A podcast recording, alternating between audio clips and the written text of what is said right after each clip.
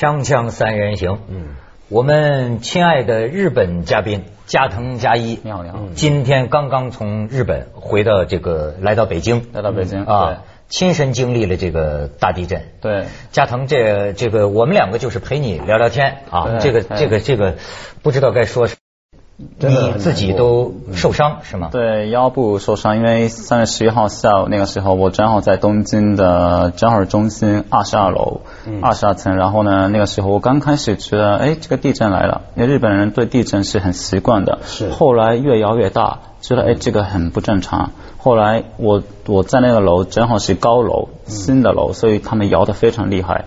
然后呢，在柜子啊、书啊，包括什么那个餐具啊，全都往从往从上面往下冲进来，砸下来。然后我的这个头部正好我我躲避了，但就是说这个腰部啊，包括什么腿部啊，都有点受了伤。被压住了是吧？那被压住了，没有被那种倒塌的感觉，但就是说楼没有问题，建筑还是这个耐看这个那个耐震的这种措施还是比较完备。嗯，但是很多人很恐惧，然后十一号那天是东整个东京全都瘫痪了。地铁停了，水电全都停了，我们都是这个怎么说呢？只能在屋子里待着。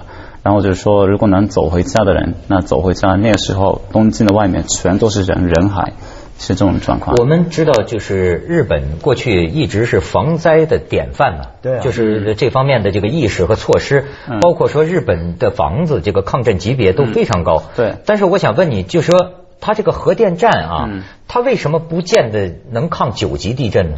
啊、我昨天正好跟我们的那个那那个哥聊，就是说国家机关所有的人跟他们聊这个怎么怎么着。这是未来日本的青年政治家啊对。对对那他们觉得呢，东北地方的海啸那么的大，袭袭击了整个的这个东北的很多的县，三三个县，但核电站正好在那个地方，但没有被崩溃。没有，已经算不错了已经算不错了。他们的主，他们主观认为已经算不错了。当然，现在呢，它的核电福岛的这个第一、第二、第三是吧？核电站它的放射性的物质，那现在已经在泄漏。那就是说，半径二十公里、三十公里，那我们不能在那个地方。现在很多的老百姓，包括外国的媒体，都在撤离，那是已经是很危险了。但我们的政府、首相他们主观认为这已经算是不错了，就起码没有立即崩溃，对，没有立即崩溃。因为它其实就在海边嘛。没错，而且呢，我这个现在看到两种观点啊，一种观点呢，像这个一个麻省理工学院的还在网上写个文章，一种观点认为呢，就是这个核事故啊，没有我们想象的那么严重。嗯。说它这个里边啊有三层防护罩，嗯。最外边这第三层这个防护罩，其实就说它叫这个防御到底线，最后啊，它底下是个碗状结构，就是预备它这个核核核核核熔毁啊，核熔毁之后就全封在这个第三层防护罩里边。嗯。至于说放射性物质，它指的就是说，为了让这个第二层防护罩不不不爆不不爆炸呀，它有时候需要释放压力，释放压力，那么不是直接的那个油的那种放射性物质，而是好像咱也不懂了，叫什么色呀、碘呐，这么一些同位素，这些东西的半衰期啊都非常短，对，这是很快就结束了。对，这是一种比较乐观的看法。嗯。但是呢，从新闻报道里咱们也看到，说什么美国航空母舰已经发现十七个呃士兵，嗯，已经受了核污染，所以航空母舰都撤离。是呃这个到底可是我在想啊，就因为我又听到新闻消息，就是说，其实这个核电站它这个反应炉里面的核反应已经终止了。啊？那现在正在爆的或在泄漏的，已经不是最危险的那些东西。呃，应该无论如何不会达到像当年苏联切诺贝利那种程度。切诺贝利可是呢，呃，我觉得现在还出现一个问题，就看得到现在日本这个东京电力公司的问题，嗯甚至是政府的问题。对就这个消息发放啊，开始变得很不系统，有点乱，甚至有时候是前后矛盾的。说实话，非常的乱啊！我们的包括那个我们的政府的那官员，他们都非常的疲惫，几天都没有睡觉。包括东京电力的人和我们的政府还互相的这个这样对立。他们这个时候是要合作的，因为老百姓，尤其是在灾区的老百姓，他们是拿不到最准确的信息。嗯比如说，这这个核核电站那泄漏的怎么着，是影响到我们的人身的危害吗？政府说没有问题，东京电力说有可能有问题，媒体说大有问题。那我们媒体，我们老百姓真的不知道，包括刚刚你你说的那些这个专业的人知识，嗯我都不知道的。那那难道我们普通老百姓老百姓对核电站的非常细致的东西，难道有那么多的了解吗？不可能。监制人呢哭了。连他都不了解。哎当然不了我就想我在想象啊，这个因为我一下就会想到这个日本人是世界上唯一遭受到过核武器打击的。是是那么就说他这个内心有这个集体记忆啊，这个核阴影啊。那么现在这种消息这么样的乱，嗯，对你周边的这个日本人有什么影响？他们都非常的着急，就是恐惧。我们比如我们的东京大学的朋友哈，他们比较高水平、高学历，他们都互相的讨论，但连他们都觉得不知道该怎么着。外国的专家，包括我们国内的专家，他们都各各发表各的言论、各的说法。对。但是我们不知道到底哪个是权威、准确靠谱的，所以简那这个人民想跑吗？现在？我今天正好从那个早上九点半从那个东京羽田机场离开，我从来没有看过那么多人在机场待着。他们，我我问了一下，他们说要跑，就是说，那我这次回来，那我这次那个很遗憾没有带母亲过来，那我一个人这上次他的母亲还在咱们节目对出现还在这儿呢哈，对对对嗯对对对对，但我呢也说说实话，他犹豫了半天，因为其实我这个时候回来已是已经是定好的，但我此刻回来，因为日本有一个说法叫非国民，什么意思？就是卖国贼嘛。你哦，这个时候国难当前，你跑，对对，你此刻日本国民全都在奋斗，你此刻在逃避。所以我呢，哦这日本人的这种啊对这种意识。那但我后来决定就是说，那我们就回来上锵锵哈，跟这个文涛文道是吧？包括观众分享经历。这个呢，因为地震已经是无国界了。那中国人民也也已经遭受过这个地震，包括外国的朋友，那是我们应该共同的探讨。我认为这是我能做的，所以我这样回来。交流经验教训嘛。不过，是是是不过坦白讲，家人说，这我觉得啊，像核电这个问题，这一次大家都不知道该相信谁的，好像没有一个权威足以让所有人说服，恰好反映了核电本身的特质就是这样。嗯，比如说核电，其实有核电以来，这种争议就存在。嗯，一直到今天。都没有人能够百分百的说有一种说法是所有人都信服的，关于它的安全各方面，对不对？对其实核电在这一次事故之前，本来啊这两年是有个复苏的迹象，嗯就全世界对。都在开绿灯，觉得核电可以重新恢复，对。特别是因为环境问题，因为核电的确是最不污染环境的发电方如果它没，泄漏的话，对。对。那对。但是问题是这一次。恰好这个东西一出来，你看现在德国啊，什么很多地方在示威，都说要暂停核电项目。那大家好像忽然间才发现它有多危险。那在这个时候，大家这个讨论好像这个说法莫衷一是，正好就是几十年来的一个状况的反应。这根本这个问题争论了几十年。嗯那几十年大家都没有一个说法，有一个说，对，听文涛的，文涛说这个就对，大家公认，学术界没有的，嗯没有共识的，这个是。但比如我小时候的家的旁边，在远离一百米的时候就是核电站。嗯那对于我们日本人来讲呢，核电站的它是那无无处不在的。那虽然我们是这个人类历史上唯一的这个核爆炸国，在我们那我是没有的没有这个体验哈，但我听这个长辈说，那很有这种抵触的反应。但同时在生活的层面，我们跟核电站是挨得很近的。那这次呢，核电站对普通的老百姓造成最大的影响，因为东京电力，日本最大的电力公司，他们的这个那个核电站已经这个被爆炸，很多功能在停止，我们的水电全都是暂停的状态，我们这个轮流的这个停电，包括今天早上我给母亲打电话，她说现在没电，是这种状况，这是最直接的影响。我看到一个数字啊，说这个日本这个国家很依赖核电。对尽管当年对很有很多争议，但是日本这个国家好像就是在一个什么地方，它那个原子能研究中心呢，对。呃，有中国记者去采访过，嗯。就说那个他为了这个就是不不引起人的注意啊，嗯。连这个窗户都没什么窗户，都是比较封闭式的。但是呢，实际上它的这个核电水平、核能开发水平啊，呃，非常高，非常高，没错。所以说它的这个核能利用啊，说是核电占到日本总的能源的百分之三十，是吗？对，对。差不多。对，哎呦，这么你就能感觉到啊，这么大的一个缺口，现在哎，这个这个能源这么大一个缺口之后，嗯，影响到多大范围啊？我这整个的这个经济，包括那个丰田、本田、日产，很多的公司全都停止生产。是那我们的这个日本的 G GDP 呢，今年是恐怕是很危险了，包括呢今天这个股价暴跌等等等等。那我们的整个对经济，包括我们的老百姓生活，那今天什么交通全都乱了。对中国影响也很大。没错，因为很多产业像 Sony 这些要停，我们中国跟着下游工厂也要停，嗯。因为我们很多这个电器的里面的最尖尖端的零件是要从日本来的，嗯，那是整个就停掉了。我跟你讲，不光这个，我昨天啊，听听听听听听听人一耳朵，现在昨天啊，广东的妈妈们，嗯，云蜂拥去香港买这个奶粉。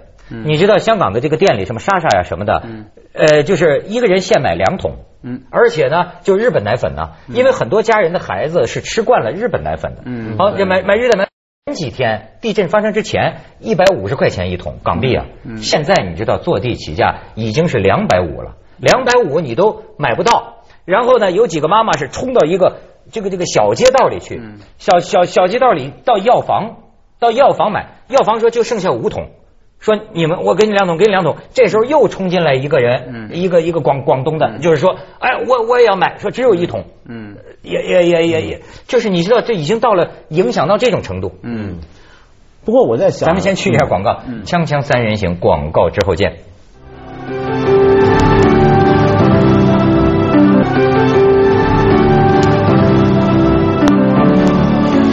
说起来不知是巧啊还是不巧，我们文道这是前段时间跟我说到日本的寺庙对去玩了，其实是 去旅游去玩。禅修，刚刚离开没几天，对。日本就发生大地震。嗯。但是我觉得，我的以我对日本人的印象啊，这一回或者以前的接触的经验，我其实某种当然，如果不是知道有这么危险的一个核危机之外，大致上对于地震，当然我们会觉得非常的难过，因为我因为我认识的日本人，我都很喜欢，呃，可是同时你又觉得很很可以放心。我这个讲法听起来很奇怪，有点像什么？我注意到前阵子《纽约时报》的一个很有名的驻外记者叫呃 Nicholas Crystal，嗯对他曾经九五年的时候是《纽约时报》驻日本的最高的这个财主，他写一篇文章，我觉得就写得很好。他写一篇文章说我们要同情日本，但是接着你会呃敬佩。他说他九五年在访问阪神地震，他说他带着一个典型的外国记者不好怀不怀好意的心情，想到处看看有没有人趁机暴乱打砸抢，没有，他很失望。最后好不容易找到一家店，那个店刚给两个人打劫了，他就幸灾乐祸的问这个店主说：“哎，怎么样？给自己国民趁火打劫的感受是什么样？”然后那个店的老板说：“谁说我是给国民打劫？我是给外国人抢的。”因为这去日本人的在这一次地震里面的这个表现，这是大家都有目共睹，的。对这是也有很多人讲，咱们可以看看几个照片啊。这个，哎呦，这个加藤看到不知道会不会受受受刺激？嗯，这真是这个一一片废墟啊，有有更严重的，有更严重，一片洪荒啊。我们再看下边，你看，这就是在操场上画出这么个排队的一个轨迹啊。嗯，这说这个日本人现在的这种集体性啊，然后再看下边。啊，当然了，这这都是黯然神伤。对就说你像你从这个刚才加藤讲这个细节，就是他要这个时候要离开日本，都会被人骂是非国民。嗯，你说你就可见，嗯，对你想想看，当年阪神地震的时候，很多国际炒家就抛日元嘛，觉得日元肯定暴跌嘛。但是没想到，在海外的日资蜂拥回国去抬日币，嗯，所以日币当时阪神地震的时候，日币是没有跌，反而升了。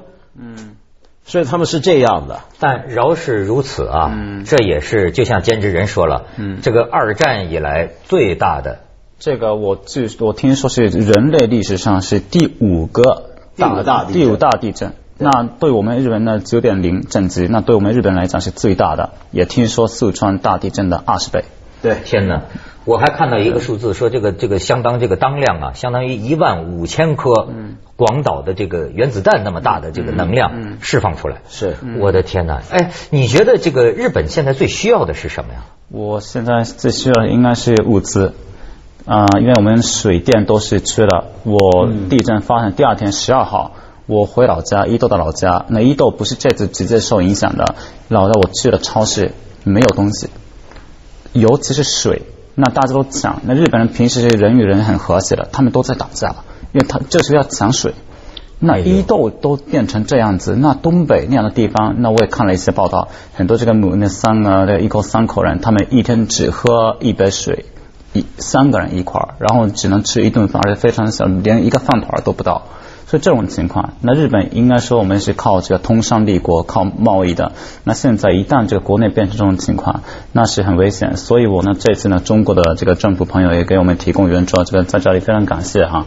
这个的物资、水啊、电啊，包括能源，现在俄罗斯哈这个提供能源，这种东西非常缺乏。因为现在比如说我们的这个那难民啊，这个灾灾区的那个灾民，他们要撤离，但没车，车一车没了，即使有没油。哦，所以我们现在真的是无可奈何。这个啊，他讲到这个，这个中国救援队啊，不是到了吗？好像还有一些中国媒体的去采访。对。然后呢，我也看到网上流传一个，当然不知道是不是日本同行发的一个一个东西，就是也是就是说呢，说非常感谢这个中国的朋友对日本这么的灾难啊这么样的关注。他说，但是呢，这个讲老实话，也有几点，比如说这个记者朋友们不要来的太多。而且来的话，你这种情况下最好是自带水、能源、什么油，是吧？因为你这当地的供应已经非常紧张。再有一个就是说，呃，日本人他也听不大懂英文，对吧？你也不一定非要强迫他去回答。他这个时候没有心绪去回答的问题，就有一些提醒啊。对，这是真的。嗯，对，所以日本这那当然我们是很感恩，但这个更多的是说实话，这个有点这样说不不太好，但是个友谊的象征，因为国际合作嘛，这个地震没国界，那那友谊更无更没有国界，那就是说这次呢，我们应该抱着感恩，但是就比如说日本人的英文不好，那灾区灾民他们听看到一个白人，那我们有什么样的反应？他们反而害怕了。包括这种情况，包括记者到现场，但我们包括跟当地记者的这个矛盾嘛、冲突啊，所以种种情况发生，所以我非常的害怕，使得现场变得更加的混乱。对啊，这是真的是这样，真的会，因为所以物资其实说不定比去人还重要。嗯，而且就是有时候媒体采访啊，有很多文化差异。嗯嗯，这大家不一定了解。比如说像我们在四川地震的时候，我们也听过很多这种消息嘛，比如说看到有中国记者，嗯，就我们自己国家的记者在四川。采访，人家在救这个被瓦砾拉着老大爷，然后这个记者叫现场，大家先别动，我先摆好这个机啊，然后你们再救，是这样。但是比如说像日本的媒体，像 NHK，他们都有一套很规范的报报道灾情怎么报，比如说拍小孩怎么样只拍脚。对，那这这都很规矩的，但是我们不一定懂得尊重人家这个规矩。说这个灾难当中啊，就是也在学习。对我当时那个四川地震发生的时候呢，那日本是第一提出救援的。是。那那时候我其实我有所参与。那个时候后来日本救援队呢，一个人都没能救，一个人都没有没有救没能往救活活救救成活人了。对活人对。嗯。那我们当然很难过，而且我听到那个救援队的自卫队的朋友说，当时我们真的不知道该干什么。我们当然要那呃，哪怕的这个一点一点还要扮演我们在努力的去抢救，但他们真的不知道一语言不通，二翻译不在。对，但是当时通过这个电视画面呢，就是当时就是呃日本救援队给中国人留下深刻印象的就是对死者死者这个遗体的那种尊重。哎，这现在就今天啊，这消息一直在变化，我就不知道啊，我对这个事情的感知啊。真的是一个从小到大。然后到最后变成就是说要多糟有多糟的过程，因为刚传来这个消息的时候就说说发生大地震，我最早看见死亡数字我都没有多想，就几十嘛，几十个哦，我以为没有死多少人，但是到后来原来发现，直到现在啊，你很多人是没有办法知道他的踪迹。对，没错，此刻至少有三千，这个官方已经那个确认的三千。咱们现在是呃今天下午录像，今天下午录像，那那三那三千。三千不到，然后失踪者超过三千，那那死亡加失踪的加六千到七千，但是我也听了一些政府的高官，这个最起码得那肯定上万是肯定的。那如果在很糟糕的情况下，三万、四万、五万都有可能，因为宫城县的一个镇的镇长已经表态说，我们这个镇要要失去一万人。啊，那所以我觉得这次呢，因为海啸，那那基本是没有希望。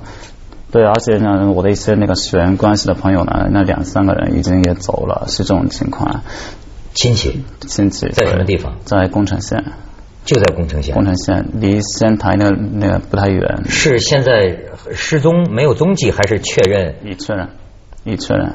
对，因为而且但我们的这个报纸，包括官方。已经是那个走的人呢，一个的一个的刻名，就是说政府一个一个的念哪一些朋友是走了的。那那我们很多的这个那我们的幸存者，我们都知道。也是这么一个情况。咱们就一起表示哀悼啊！锵锵三人行，广告之后见。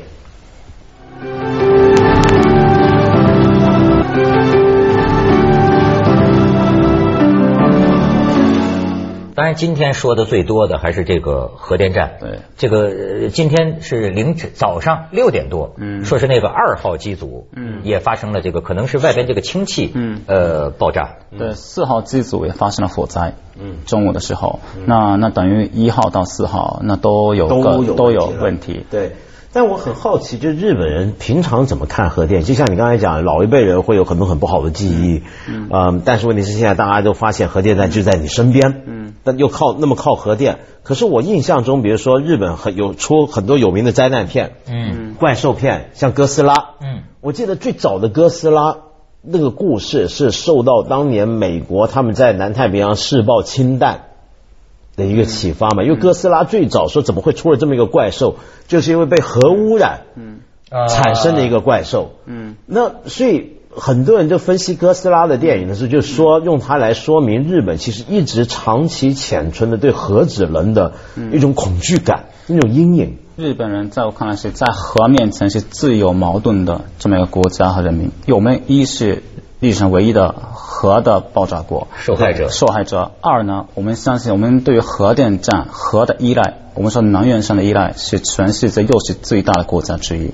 那我们对我们在日本，我们是很少谈核这个问题，说实话是一个忌讳。是吗？是不能谈的。哦。同时，但我我刚刚我那样，嗯，我家的旁边又有核电站。是这么一个非常非常矛盾两难的这种状态，因为因为我在想，这是不是因为当年就能源危机对日本打击很大，所以就必须要做核电站，肯定有这种影响。还有我们气候变化，我们不能靠二氧化碳哈，这呢核电站确实如果在不泄漏的情况下是靠谱的、环保的啊。那我们有这个技术，还有开发的技术，但同时那一旦出了这么问题，接着下来为您播出《珍宝总动员》，将来怎么办？那将来我认为是当。